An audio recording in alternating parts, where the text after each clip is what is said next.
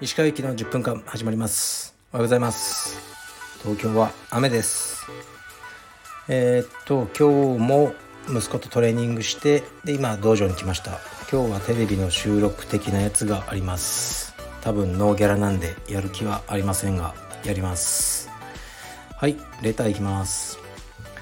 お疲れ様です。一つ質問お願いします。私は地方都市で柔術道場に通っています。先日新しいカルペディエムの支部が市内にでき練習仲間が何人か移籍してしまいました。資本主義国家なのでより良いサービスを提供した道場が利益を得るのは当然ですが SNS や YouTube で移籍した仲間が映っていると複雑な気持ちになります。そして何よりうちの先生が肩を落としています。うちの先生に声をかけるとしたら何と言えば正解でしょうか。もっと SNS をやれとか内装をきれいにしろとか言っても傷に塩を塗るようで言い出せません。ご回答よろしくお願いします。はい。そうっすね。まあおそらく芦屋のことでしょうね。いろんなあの、まあ、文面からすると。でまず知らんがなって話なんですけどじゃあこの先生がねカルペディウムに生徒さんが行っちゃって肩を落としていると。でその先生にかける言葉をカルペディウム代表の僕に聞く。これなんかのギャグですかね。それで先生嬉しいですか。僕がじゃあアドバイスすると。そのアドバイスをあなたが先生に伝える。で先生がもしこのスタンド FM 聞いてたらこれ以上の侮辱はないんでしょうか。ないのではないのでしょうかと。思いますね僕は。僕だったらめっちゃ嫌だしはい。そういうのはやめましょう。ただこれ僕への恨み事ですよねこれ質問というより。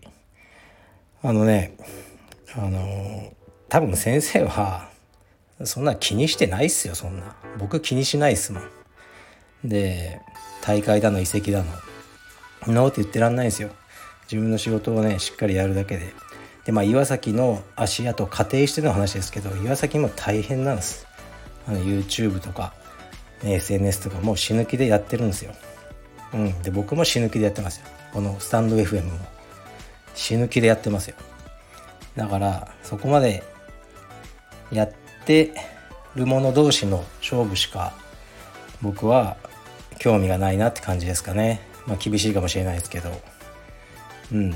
確かに充実道場は、ま、昔は簡単だったんですよね。なんかマット引いてあのどうなんかね場所借りて、あのマット敷いてはい月1万円みたいなね夜クラス1クラスだけみたいなそんな時代があったんですけどもう今はそうではないです。ですから頑張らなきゃいけないしあの岩崎も大変なんです。岩崎も僕と電話して号泣とかしてるんですよ。僕に怒られたりして。ねだから大変なんですよ。はい。だから頑張りましょう。はい次いきます。えー、っと。ちょっとライトのやついこうかな。これいいな。これこれライト。石川先生こんにちは。石川先生のラジオを聞いてから自分も久しぶりにクワガタを飼いたくなりました。幼虫からの飼育自体は難しいでしょうか。あとよろしければ石川先生がクワガタ飼育を始めたきっかけも教えていただけると幸いです。はい。そうですね。クワガタいいですよ。で難しくないんですけどその大クワのブリーダーたちは大きさを競ってるんですね。今だったら 92mm ぐらいが多分最高記録でどんどん大きくするためになんかいろんな餌をね薬を配合したり温度管理をねもう0 0難度レベルでやったりする。そういうのは難しいでしょうね。僕もそこまではできないんでブリードルームっていうのがないとできないのでただ部屋の片隅で飼ってたらまあ割と大きくはなりますけどそういうね90何ミリっていうのは出せないと思いますけどただ楽しく買ってこう癒しのような感じでねやってるだけですね。だから難しくはないと思いますよ。でも夏でも部屋が高温にならないようにクーラーね24時間つけっぱなしとかそういう手間はかかりますね。僕が飼育を始めたのは、まあ、子供の頃すごい好きでいっぱい飼ってたんですけどでもちろん大人になってずっとやってなくてで昨年かなあの山梨県に旅行に行った時に農家のおじさんがあのカブトムシとクワガタをくれたんですよね。なんか持っていけようみたいな感じで。それでまたこう再燃した感じですね。はい。で今はねまたオスのカブトムシオスメス多分40匹ぐらい30ぐらいかな。もう今さなぎからね羽化し始めてるんですよね。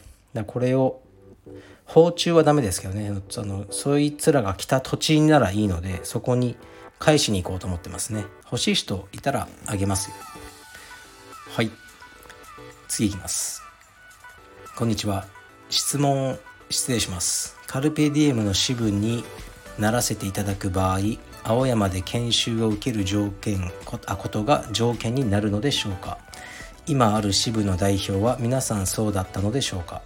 もしそうでしたらその時のエピソードなどありましたらお聞かせ願いますでしょうか？よろしくお願いします。はいありがとうございます。いやあのそういう条件ではないですね。で最初の支部というかねカルペディウム道場はもう僕の弟子みたいな人が独立してやってたのでそういう研修とかいう必要なかったんですよね。で最近はそうじゃなくなって僕が直接指導したことがない方がカルペディウム道場の代表になるケースが増えてきたんですね。だから研修っていうのを始めた感じで。だけどまあ状況がねありますよねいろいろ。そんな。いや僕としてはですね道場もねもう10年とか続ける気だったら最初のね3週間とか4週間とかぐらいはインベストしてほしいなと思いますね。もちろん研修中ってね僕お金払ったりしないから大変だろうしこう青山近辺でホテル借りるとしてもそれ高いですよね。でねまあ何十万かかっちゃうかもしれないですけどただ働きで。でもその4週間って絶対役に立つと思うんでこれからね何年後も僕はやってほしいなと思ってますけどまあマストにはしてないですね。うん。エピソードとか特にないですがうんただもうね一緒に仕事をするだけで僕といっぱいね話をするだけそれだけですね。はい次いきます。えー、っと石川先生こんにちは。いつも楽しく拝聴しています。石川先生はさまざまな悩みや相談に答えていますが石川先生がせっかく回答しているのに同様の相談内容を別の人や SNS などで不特定多数の知らない人にも相談していたら不快感を感じますか？つまりマルチポストのことです。自分は最近までマルチポストのことを知りませんでした。石川先生のご意見を伺えたら嬉しいです。よろしくお願いします。はい。いや全く何とも思わないですね。確かにそう僕そのスタンド FM をフォローしているのが4人ぐらいしかいないんで Amazon とえー、っと充実家だと Amazon だけですね。あと総合格闘技の川尻さんだけなんですけどまあ僕らこうこの3人に同じ質問をしてる人はいますね。でも面白いですよ。僕はこう答えてあ川尻先生あ川尻先生じゃねえや。川尻さんはこう答えるんだなとか。であアマゾンはこう答えるんだとか。だから全然何とも思わないですね。はい。うん。まあね暇だなとは思いますけどね。それぐらいですかね。ではもう一発いきますかね。えー、っとなんだっけ。あこれだ。ちかわさん配信いつも楽しみに聞かせていただいております。私は今年の初めに今まで手紙のやり取りだけをしていた方に初めて会いその日に結婚することになりました。一人忍者のような生活を極めていこうと思っていたのに自分の口から結婚してください。というセリフが飛び出たことに驚きました。前置きと身の上話が長くなり申し訳ありません。質問なのですが人はなぜ結婚するのでしょうか。差し支えなければ石川さんが奥様と結婚を決められたお話と合わせて聞かせていただきたいです。よろしくお願いします。はい。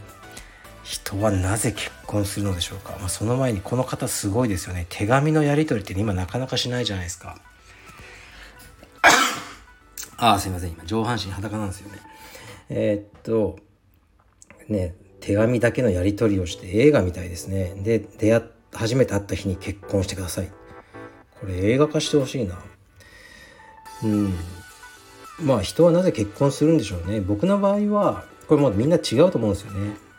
あの子供をねあの欲しいってすごくあったんですよね。結婚欲より。子供がすごく欲しいで別に結婚しなくても子供は持てるじゃないかとかね。まあそういうのはありますけど。そっちの方がなんか面倒くさいと思うんですよねいろいろ。僕はまあ普通に結婚して子供持つのが普通かなみたいな。何も考えてないみたいですけどね。そんな感じですかね。そんな感じじゃないですか。全てに意味があるとは思えないし世界中でみんな結婚してるからなんか結婚って理由があるんじゃないかなぐらいのことですかね。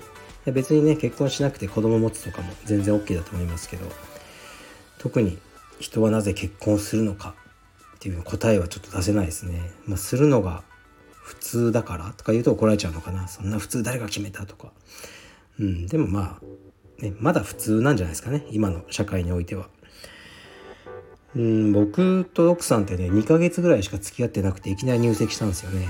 なんかもうどうせ分かんないししてみてダメだったら離婚しようぜみたいな感じでしたかね。だから結婚式のその式場で入場の、えーね、ドアが開く時に2人で「ああ結婚だね」とか言いながら、まあ、子供もいなかったんですけど子供欲しいなって言って子供の前でもう喧嘩とかするようになったら離婚しようぜって言ってでうちの奥さんも「そうだね」って言ってあの「お二人の入場です」そこでドアが開きましたね。それよく覚えてます。